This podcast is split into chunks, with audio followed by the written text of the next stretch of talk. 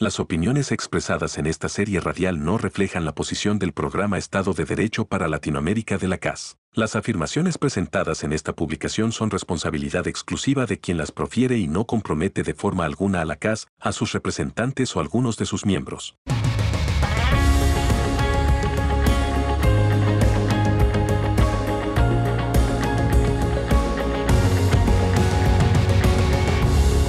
Esto es Podcast con. El pasado 4 de septiembre de 2022 se llevó a cabo el plebiscito constitucional en Chile con la sorpresiva decisión del electorado con un 61.9% del total de los votos de desaprobar el texto constitucional al que había llegado la convención luego de 10 meses de intenso trabajo. Este hecho es histórico por sí mismo y genera diversos efectos políticos en la región que todavía no alcanzamos a ver por completo. El proceso constituyente chileno concentraba muchas esperanzas y expectativas, de hecho aún las concentra. Luego de las multitudinarias movilizaciones sociales que vimos durante 2019 y la decisión también mayoritaria en octubre de 2020 de reemplazar la constitución chilena nacida durante la dictadura militar de Augusto Pinochet. ¿Qué viene entonces para Chile? Seguramente solo lo sabremos durante los próximos meses. Pero vale la pena que nos preguntemos qué efectos se generan para Latinoamérica y para el constitucionalismo de la región. Pues bien, en este episodio de nuestro podcast con K, analizaremos lo ocurrido en Chile desde la visión del constitucionalismo latinoamericano y trataremos de descifrar algunos de los efectos que se puedan generar para otros países de la región. Mi nombre es Andrés López y les doy la bienvenida a un nuevo episodio del podcast con K, el podcast del programa Estado de Derecho para Latinoamérica de la Fundación Konrad Adenauer.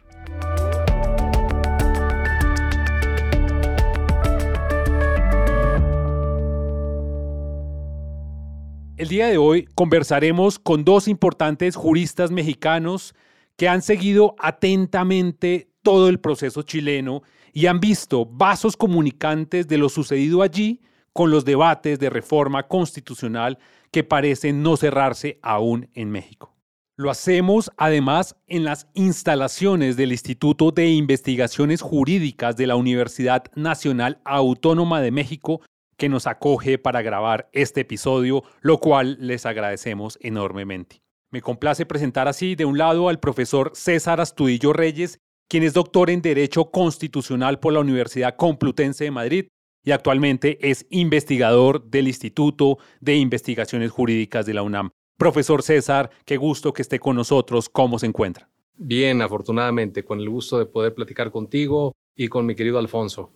Y bueno, como lo anticipaba el profesor César Astudillo, también contamos con la presencia del profesor Alfonso Herrera, quien también es doctor en Derecho por la Universidad Complutense de Madrid y actualmente se desempeña como profesor de posgrados de la Universidad Panamericana en la Ciudad de México. Profesor Alfonso, ¿cómo se encuentra el día de hoy? Muy bien, muchas gracias. Es un honor estar contigo, Andrés, y además compartir con mi querido amigo César Astudillo. Bueno, tenemos un gran equipo para abordar la sesión del día de hoy. Les pregunto a los dos y de entrada yo creo que les propongo que miremos el proceso constituyente chileno, que recientemente sabemos que luego de un proceso de redacción muy profundo, muy completo, se llevó a plebiscito finalmente un texto que sin poner ningún tema valorativo, justamente el pueblo chileno decidió, digamos que en su contra no avalar ese texto constitucional. ¿Cómo ven ustedes ese proceso constituyente chileno y sobre todo la decisión del pueblo de desaprobarlo? Lo cierto es que estuvimos muy atentos al proceso constituyente. Era un parteaguas del cual, a partir de su aprobación o su rechazo, como fue, podríamos sacar varias conclusiones. Había una expectativa muy importante porque no solamente el proceso constituyente se impulsó a partir de, un, de una elección muy importante, muy peculiar, en donde gana un personaje muy joven, gana además con un apoyo importante, con ideas que parecían orientadas a renovar las ideas de izquierda de la región. Y en ese sentido, parecía que el proceso constituyente estaba bien desencadenado. Lo cierto es que todavía las semanas previas a que el proyecto de constitución se pusiera al, al referéndum constitucional, ya se dejaba advertir que mayoritariamente traía un rechazo. Yo creo que esto demuestra, uno, problemas en la legitimación durante el proceso. Es decir, una parte es el proceso de redacción, una parte es el proceso de elección de los constituyentes y otra parte es el proceso de legitimación social frente a la ciudadanía y también de legitimación política, porque aquí queda claro que también las piezas, los movimientos políticos institucionalizados se movieron en contra del texto constitucional. Me parece que esa parte eh, adoleció de algunos elementos clave, algunos elementos que en otros constituyentes de la región sí se llevaron a cabo. Yo estuve muy cerca del constituyente ecuatoriano de 2007-2008 y esa parte recuerdo que sí se hizo. Yo acompañé un poco ese proceso constituyente y por eso puedo dar fe de que faltaron algunas piezas que me parece que eran importantes. Y en segundo lugar, lo que muestra, creo, es una tensión muy importante, porque este rechazo no es, no es común. Lo que me parece que demuestra es que hay una tensión social muy importante que se muestra con mayor, incluso con mayor claridad en otros países. Uno de ellos es México, otro es Brasil, otro es Argentina. Estados Unidos recientemente pasó por él, es decir, en donde llegaron presidentes con claros discursos populistas que el populismo sabemos que empieza a generar tensiones sociales porque es un discurso muy muy controvertido. En consecuencia, lo que vimos en Chile fue que por una parte estaban quienes querían que la constitución mostrara todavía una mayor orientación hacia el populismo, un mayor extremo hacia la izquierda, otros el conservadurismo, que esto no fuera así, sino que se quedaran las cosas como están, y en medio la propuesta que este, era un poco más neutral y esa tensión al final quedó por dejar a todos insatisfechos. Eso es lo que vimos, al final nadie quedó satisfecho porque me parece que estaba esta tensión interna en donde querían posicionar a la Constitución más claramente hacia uno de los extremos y no se logró y esto derivado de lo que comentaba hace un momento, que el proceso de legitimación falló, pues dio como consecuencia este resultado del cual hay que hacerse cargo por lo que podría representar también para otros países, incluyendo nuestro país. Profesor Alfonso, ¿cuál es su mirada inicial de este proceso? Pues yo empezaría por donde César concluyó ahora, que es el desaliento que provoca lamentablemente el, desenlace que finalmente tuvo este proceso, que sí venía, digamos, proyectando un cierto entusiasmo acerca de nuestros procesos de transformación en América Latina. Y por supuesto México estaba muy atento a ese mismo proceso porque en 2018 tuvimos probablemente una oportunidad de algún momento constituyente que fue de alguna manera rechazado desde el principio por los líderes políticos que arribaron al poder presidencial sobre todo, pero que de alguna manera plasmaban un escenario en el que pudiésemos nosotros tener también una conversación acerca de un, de un proceso que pudiese al menos transformar las estructuras de raíz a partir de, de una nueva constitución. Si bien no fue un debate que hubiese tenido una especial profundidad social, sí había en el, en el ambiente mexicano pues una cierta posibilidad en ese sentido. ¿no? Y por supuesto que en este caso el proceso constituyente chileno tuvo sus diferencias respecto a lo que ocurrió acá en México, por supuesto, como hemos visto, porque allá el cambio presidencial se dio antes, el proceso constituyente venía entonces en una consecución, digamos, alterna a ese, a ese cambio presidencial. Y lo que hemos visto, pues es eso, lo que quería recalcar desde el principio es ese desaliento que nos genera a nivel continental que no se ha llevado a cabo finalmente una aprobación de una constitución con los contenidos con los que se mostraba. Yo creo que hay dos problemas fundamentales ahí. Una precisamente respecto a los contenidos. Eh, me parece que si analizamos el texto que finalmente fue puesto a consideración de la base electoral en Chile respecto de esta constitución. Creo que es un texto que es profundamente, digamos, alentador en cuanto hace a los derechos, a las libertades, a la extensión de estos derechos, incluso a un nivel de progreso que no habíamos visto, me parece, en América Latina.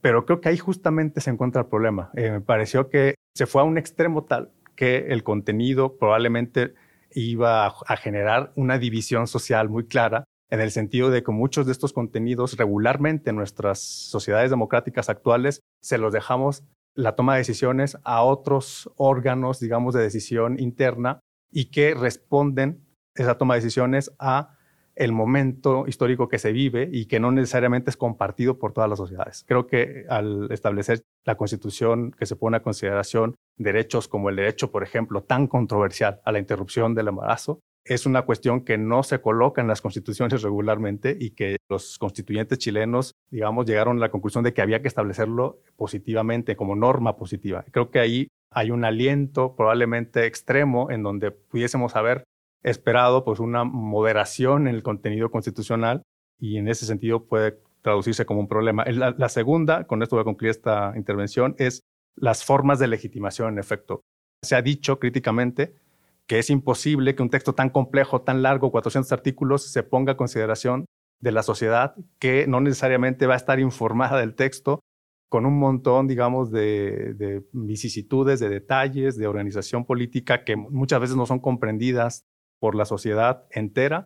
Y en ese sentido, se ha dicho, y ahí coincidiría, en que el plebiscito probablemente tuvo que haber respondido a una segmentación del texto, a preguntas mucho más específicas, concretas, más claras para la sociedad, más traducibles, digamos, en lenguaje ciudadano, que pudiese entonces generar un consenso al menos alrededor de ciertos contenidos que finalmente vueltas en un todo, pues fueron rechazadas totalmente o absolutamente. Pues bueno, ambas visiones yo creo que se complementan y, nos dan coordenadas para seguir dialogando. Yo veo, digamos, como una distinción entre uno, el debate de los contenidos y otro, como muy bien lo decía el profesor César, respecto a las piezas de engranaje del proceso constituyente. Yo quisiera indagar en un primer momento por esas piezas. Porque claro, estamos hablando de un proceso que eminentemente es político, pero podríamos decir que debería guardar una ritualidad para que permita que el producto cuente con una legitimidad posteriormente. En ese sentido, quisiera preguntarles así abiertamente, ¿qué tipo de piezas en el engranaje del constituyente chileno faltaron, vistos obviamente con la visión mexicana, si quizás encontramos dificultades en el sistema de elección, si quizás pasa más por la conformación, si en este caso una de las reivindicaciones es que era una constituyente sumamente popular y que no se le encomendó como en otros movimientos los asuntos más especializados a los expertos, ¿sí? ¿Qué podemos encontrar de eso? ¿Qué nos faltó en ese proceso constituyente desde el diseño del mecanismo?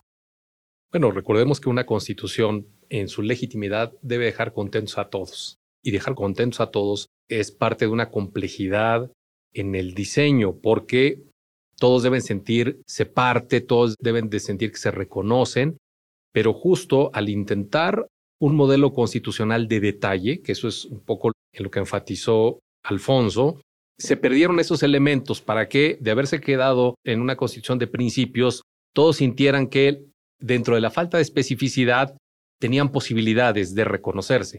Es claro que aquí al tomar una decisión como la que puntualmente ha señalado Alfonso de reconocer el derecho a la interrupción del embarazo, claramente ahí se confrontó con un actor relevantísimo que es la Iglesia Católica, que es un actor relevantísimo en Chile como lo es en toda nuestra región. Y entonces claramente ahí empiezan estos temas.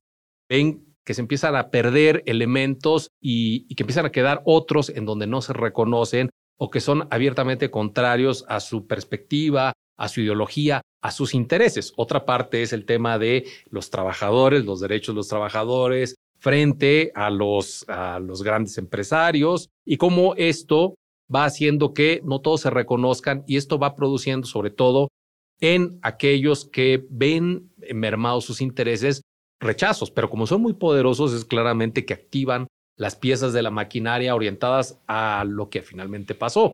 Pero eso es parte del el diseño.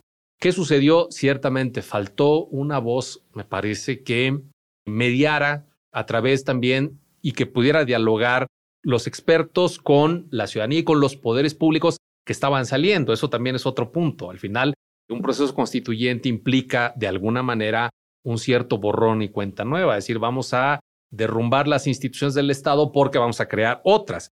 Finalmente, quienes lo pueden plantear en temas de continuidad, ciertamente hay muchas instituciones que permanecen en una continuidad, pero lo cierto es que sí puede marcarse como un antes y un después. En ese sentido, creo, repito, yo estuve muy cerca del constituyente ecuatoriano, ahí se hizo una comisión de juristas, en donde los juristas más relevantes de las principales universidades formaron una comisión que se encargaba incluso de entrar en diálogo con la ciudadanía y los poderes. Y se hizo un proyecto de constitución que finalmente se le entregó al constituyente. Esa parte me parece que también de alguna manera generó un mecanismo de legitimación porque los juristas empezaron a ir a dialogar. Yo me acuerdo, estuve ahí, fui a dialogar en varios, digo, acompañando, yo era un asesor externo, pero me tocaba escuchar, escuchar a los poderes públicos que iban a salir y decir, bueno, creemos que para mejorar hay que hacer esto y esto y esto, y después grupos sociales con intereses distintos en los se tomaba nota, eso fue parte de un proceso de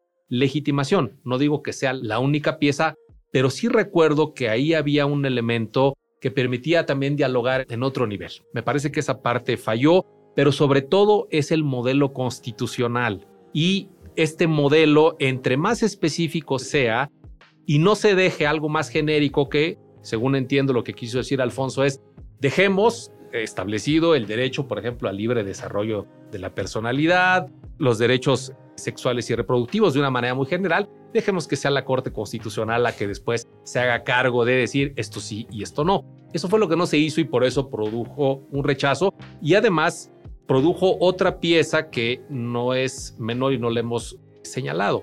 La constitución actual es producto también de un equilibrio muy frágil. Recordemos que es una constitución de Pinochet, cuando todavía no era un sistema democrático, pero después había venido cambiando, ¿sí? Ya con los sistemas democráticos cambiaron y de alguna manera un, elemento aglutinador parecido digamos, permítame hacer esta comparativa. Es como si hoy le dijéramos a los alemanes que entraran en un proceso constituyente. Ellos también vienen de una constitución, bueno, para empezar ni siquiera se llama constitución porque no es producto de un constituyente, fue una normativa impuesta después de la Segunda Guerra Mundial, pero ese ese acuerdo está bien, digamos, bien ensamblado. Hoy decir, vuélvanlo a abrir, claro que genera rechazos, es decir, no, mejor no le movamos, estamos bien así, le hagamos algunos cambios y nos quedemos así, porque el resultado, el problema es que cuando abres la caja de Pandora del proceso constituyente, a veces no sabes si lo vas a poder cerrar. Aquí lo que hay que reconocerle a los chilenos es que lo pudieron cerrar, es decir, hubo una decisión, es decir,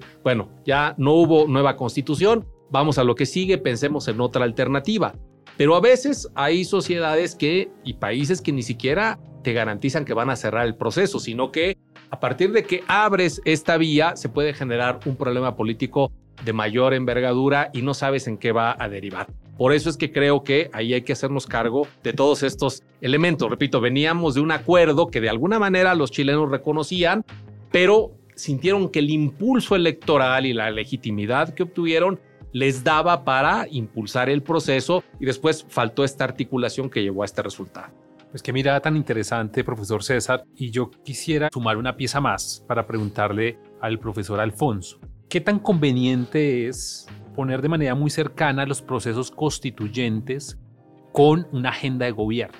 Que claramente aquí estamos hablando de una constituyente que se da con unos tintes, unos colores muy particulares y en el que pareciera que en estados presidenciales la pregunta que se abre es, ¿podemos abrir una agenda constituyente cuando está tan marcada una sola agenda de gobierno? Es una pregunta súper interesante. Antes de contestarla, quería reaccionar a algo que dijo César, pues estoy totalmente de acuerdo con lo que dijo, suscribo cada palabra, pero sí quiero recalcar algo que, porque se ha discutido mucho también en las redes, ¿no? que es el hecho de que esta, con este proyecto de constitución no se haya aprobado, no significa que esta base social esté avalando la constitución previa, ¿no? Creo que eso es importante recalcarlo porque incluso, bueno, hubo un pronunciamiento, por cierto, ahora recuerdo del presidente de Colombia, en el sentido de que Pinochet haya revivido, ¿no? dando, dando a entender que la, sociedad estaba de acuerdo con aquella constitución eh, nacida en ese contexto dictatorial. Y no, bueno, no es así. No están concatenados los procesos.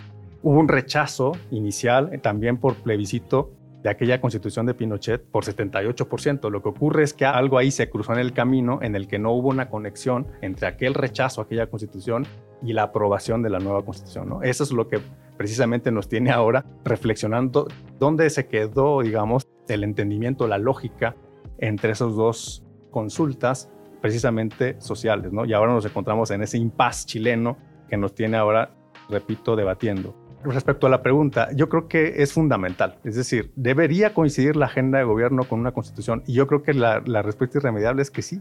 Y México creo que es un ejemplo, no sé si positivo, de eso, ¿no? Porque ahora nosotros podemos hablar también de lo que está ocurriendo como momento de transformación constitucional en México, pero una constitución, o mejor dicho, una agenda de gobierno sin las normas que le den la base para poder desplegar esa política pública que se pretende implementar, generaría un cortocircuito de dimensiones incluso sociales muy importantes. La agenda de gobierno tiene que coincidir necesariamente con esas normas, pero además podemos hacer la lógica a la inversa, es decir, las normas constitucionales tendrían que estar marcando las pautas de esa agenda de gobierno la agenda de gobierno, la política pública, los titulares de esa política pública tendrían y tienen que buscar las formas jurídicas que le den sustento a esa actuación. Y eso es lo que ha pasado en México. Aquí lo voy a conectar con lo que ha pasado aquí. Una vez que se asumió el poder en 2018 por una nueva fuerza política, se impulsaron las reformas que se consideraron que precisamente iban a encauzar esas exigencias que el gobierno entendió que le estaba transmitiendo la sociedad a través de precisamente las posturas de campaña que fueron acompañadas por el voto popular, 30 millones de votos. No me voy a meter tanto a la explicación de ese tema, pero creo que es un buen ejemplo de cómo precisamente las normas jurídicas tuvieron que ser necesariamente modificadas, reformadas, cambiadas para poder darle un cauce a esas exigencias que entendió el gobierno que tenía que llevar a cabo a partir del mandato que recibió con esa jornada electoral aquí en México respecto a la izquierda en principio. Sobre eso hay mucho que decir en México porque aprovecho para decir que en principio la fuerza que se llevaba aquí en México al poder presidencial se entendía como de izquierda, pero las maneras en las que se ha conducido no han sido precisamente las que hemos caracterizado, al menos conceptual y teóricamente, como, como de izquierda. Entonces, respondiendo a la pregunta, creo que es fundamental que haya una consonancia entre esa agenda y, bueno, claro, la agenda de gobierno que no consigue la transformación jurídica, ahí los controles jurídicos entran precisamente a equilibrar esas posibles políticas que el gobierno piensa que forman parte de la agenda y que tienen un respaldo social, pero que sin, en el causamiento jurídico y los órganos que precisamente están llamados a controlar esa actuación del gobierno, ha pasado dos cosas, que se eche atrás políticas públicas que pretendió el gobierno impulsar, o bien el gobierno impulsando políticas públicas a través de política legislativa que puede ser ilícita porque es contraria precisamente a las normas fundamentales, vamos a esperar la actuación de los órganos de control para que se enfrente a esa disyuntiva, es decir, aquella política no avalada por las normas tendrá que ser entonces controlada por los órganos garantes.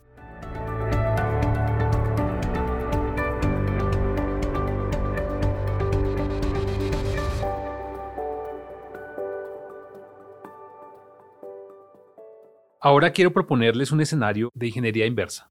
Quisiera ahora proponerles por la vía en la que terminaba su respuesta el profesor Alfonso, y es, ¿qué nos dice esa experiencia chilena para los procesos internos que actualmente vive México, sobre todo de reforma y de reforma muy profunda que está intentando hacer este gobierno con el Parlamento?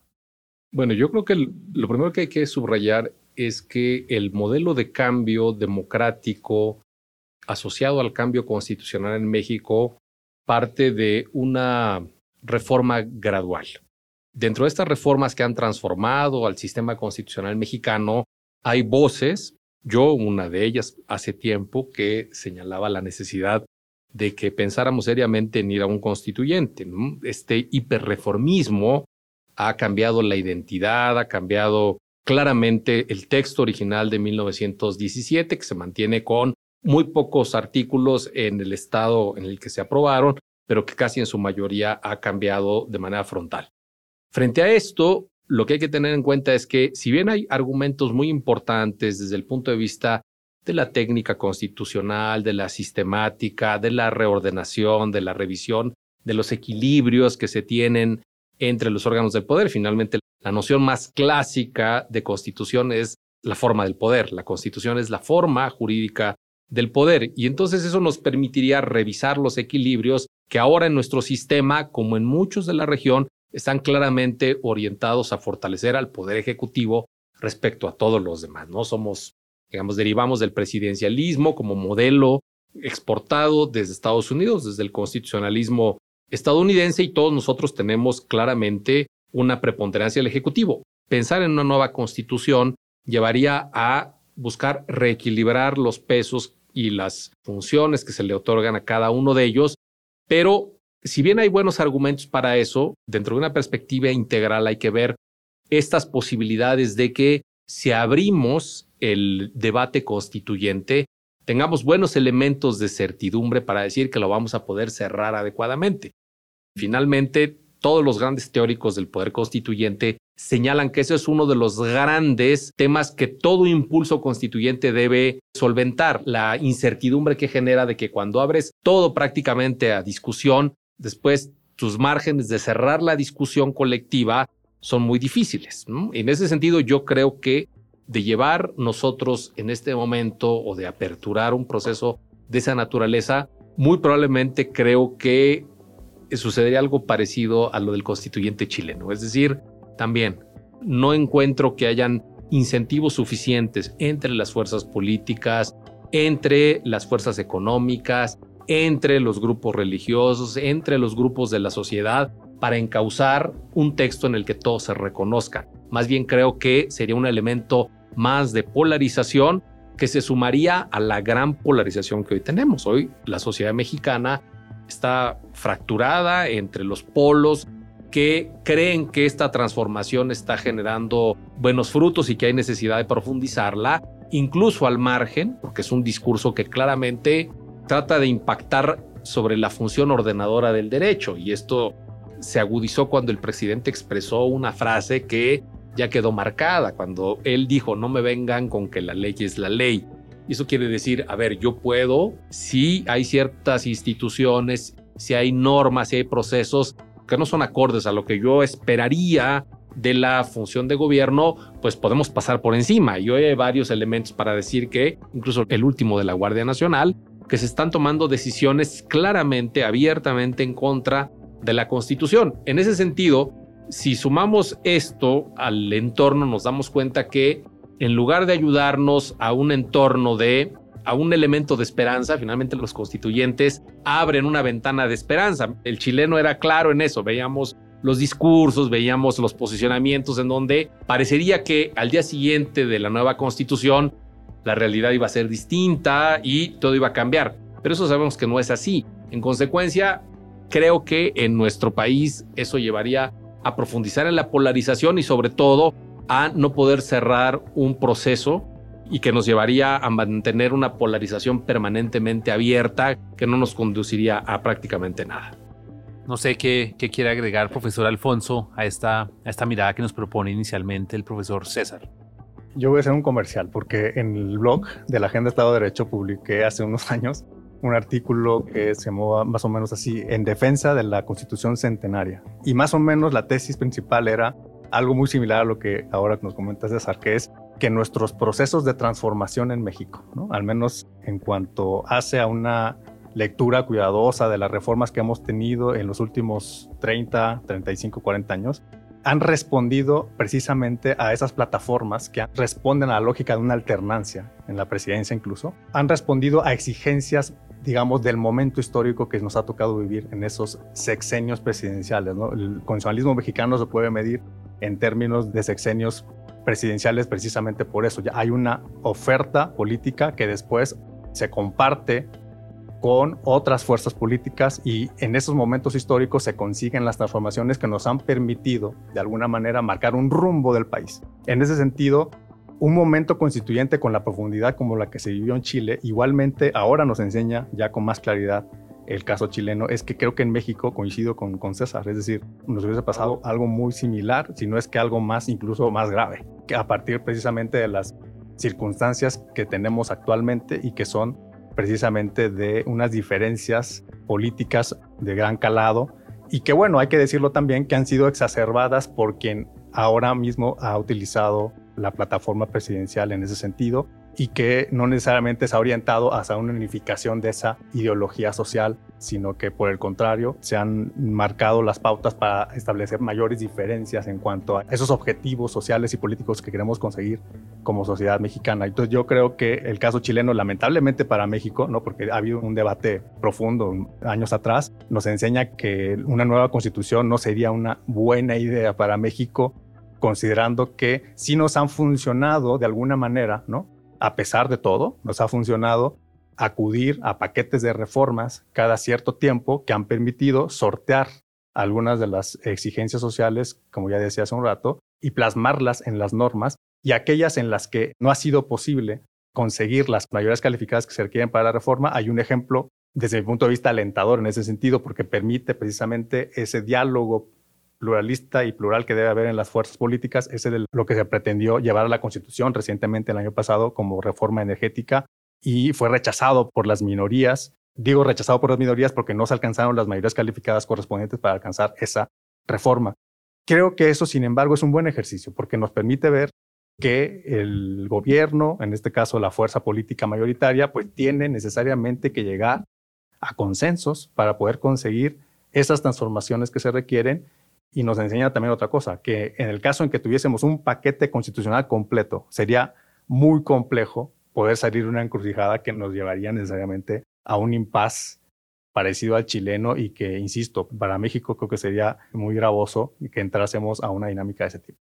Creo que ambas visiones nos llevan a pensar algo que, digamos, en la tradición jurídica constitucional colombiana se denominaba como las constituciones como las cartas de batalla versus las constituciones como consensos políticos, ¿no?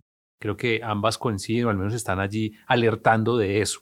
Para terminar, quisiera como proponerles, además de agradecerles el tiempo que han dedicado para atender esta invitación, preguntarles por el sistema de refrendación. Creo que el profesor César lo decía, es común que todos los procesos constituyentes comiencen como con una cresta de ola, ¿no? En el que se generan muchas expectativas, pero a la hora en la que se concreta en un texto constitucional, siempre vienen ánimos en contra, defraudaciones en buena medida, porque es casi que es inherente al proceso entre lo político y la fundación de lo jurídico, ¿no? ¿Cómo ven el mecanismo de refrendación, en este caso plebiscitaria, para legitimar o no procesos constitucionales? Profesor César. Gracias. A ver, yo creo que después de la Segunda Guerra Mundial quedó claro que era necesario fortalecer el principio democrático de soberanía popular y darle la capacidad de decisión a la ciudadanía. Hoy me parece muy difícil ir a procesos constituyentes como los de hace un siglo, en donde se designaban a representantes que tenían la capacidad no solo de redactar los postulados constitucionales, sino de aprobarlos en definitiva. Hoy me parece que el referéndum constitucional es un elemento clave, pero precisamente para que la ciudadanía pueda llegar con claridad de lo que está votando, necesitamos explicárselo bien.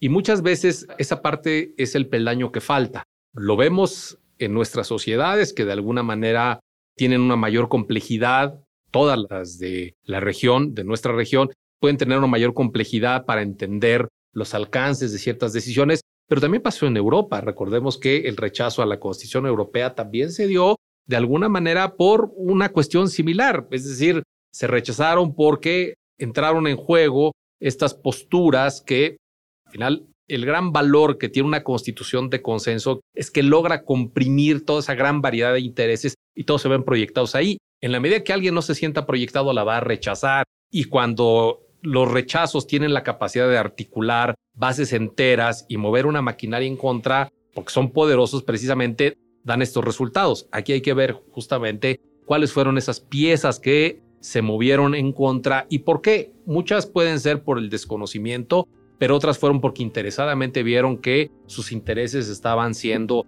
afectados por un texto constitucional que en su perspectiva de ser un, un paradigma de la modernidad, ¿sí? Se fue un extremo, que a eso compartimos Alfonso y yo, se fue un extremo que al final terminó por generar mayor incertidumbre para todos. Dijeron, mejor nos quedemos como estamos, porque esto de plano puede ser un paso hacia adelante, pero no sabemos si realmente sean pasos hacia atrás, ¿no? Entonces, yo creo que ahí está un poco el quid de la cuestión. Tenemos que cuidar que finalmente la ciudadanía siga teniendo la definición final y eso lo podemos ver. De alguna manera Ecuador sí lo tuvo, podríamos ver Bolivia, podemos ver, tal vez no son ahorita los ejemplos más democráticos del mundo, pero echaron mano de una decisión popular que me parece que debemos mantenerla, pero acompañado de estos otros elementos de magisterio, de educación, para que sean votos conscientes de el modelo constitucional que debe regir a una sociedad hacia el futuro.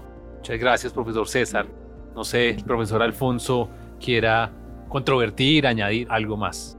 Pues nada más que se viene ahora a la mente que es que el caso chileno sí nos está dando una experiencia que está enseñando a las prácticas constitucionales contemporáneas, ¿no? Y que creo que se está mostrando, ya lo decía César, en varios otros procesos plebiscitarios o de referéndums de consulta popular, ¿no? Y que es que no estamos en ninguna de las latitudes en donde se han visto resultados como estos, necesariamente traduciendo adecuadamente lo que se está poniendo a consulta. Los casos que ya fueron citados aquí el de la Comisión Europea parece un caso emblemático precisamente. Dos rechazos en Holanda y en Francia, precisamente dos países fundacionales de la Unión Europea, pues no eran nada menores. Y si uno observa la Carta de Derechos Fundamentales, la estructuración de la Unión Europea, pues uno observa como académico probablemente, como cientista, que es un producto que le podemos reprochar muy poco a la técnica jurídica, a la técnica que se utilizó, pero bueno, hay un divorcio entre la técnica jurídica pulcra, detallada, precisa que se pretendió en la Comisión Europea con la traducción hacia la sociedad de qué es lo que se está estructurando en su beneficio, vamos a decirlo así, ¿no? Entonces, no hay una correcta traducción. Ese es un ejemplo. El otro ejemplo clarísimo, pues, es el del Brexit británico. No hubo una traducción adecuada. Tampoco, me parece, se ha hablado mucho de eso. Hubo necesariamente una adecuada organización respecto a los votantes. Hubo también campañas, por supuesto, de infundir temor de aquellas estructuras, de los sujetos que estaban sintiéndose que perdían precisamente, ya lo dijo César, pues ya cuestiones adquiridas, cosas adquiridas, intereses que ellos consideraban legítimos, creados. Y bueno, el caso colombiano me parece que es otro de ellos, ¿no? Todo el mundo hubiese pensado que el Tratado de Paz iba a ser aprobado sin ningún problema. Y bueno, es eso, nos ha faltado, me parece, quienes hemos nosotros designado para traducir que se está poniendo a consideración de la, de la población de la sociedad, lo que se está poniendo precisamente a sus ojos para poder, en efecto, generar un voto genuino y libre al respecto. Creo que lo que nos ha provocado es eso, o sea, un voto informado verdaderamente, libre en ese sentido y que sea precisamente un voto genuino. ¿no? Los votos que tenemos en este tipo de consultas no son genuinos desde el punto de vista de que no son informados, desde el punto de vista de que lo que se pone a consulta no está adecuadamente puesto a consideración de la sociedad y creo que esa es la enseñanza la enseñanza para todos es, pese a que no podemos prescindir de que sea la ciudadanía la que tenga que avalar necesariamente una constitución como esta, necesitamos, sin embargo, que se mejoren estas condiciones de interpelación, de interlocución entre lo que se está colocando a consulta y la sociedad.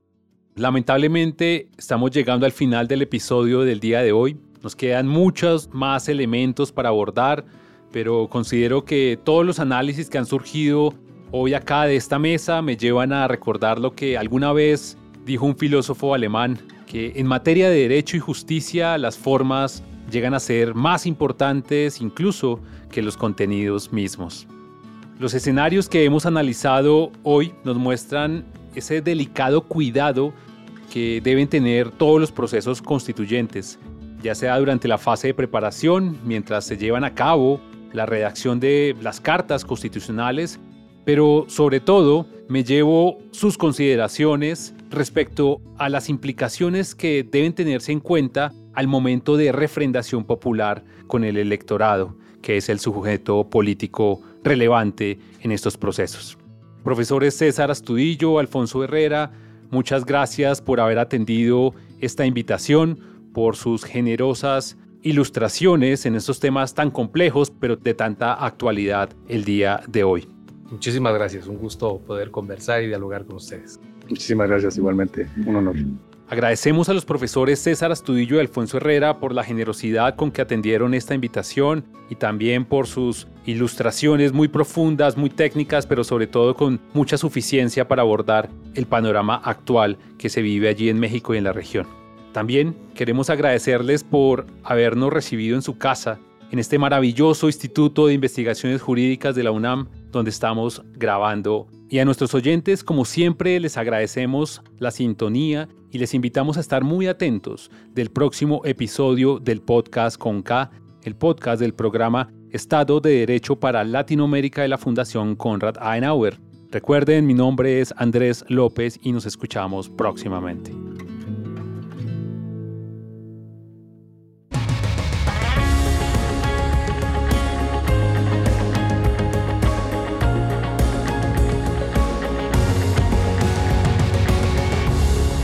Esto fue Podcast con K.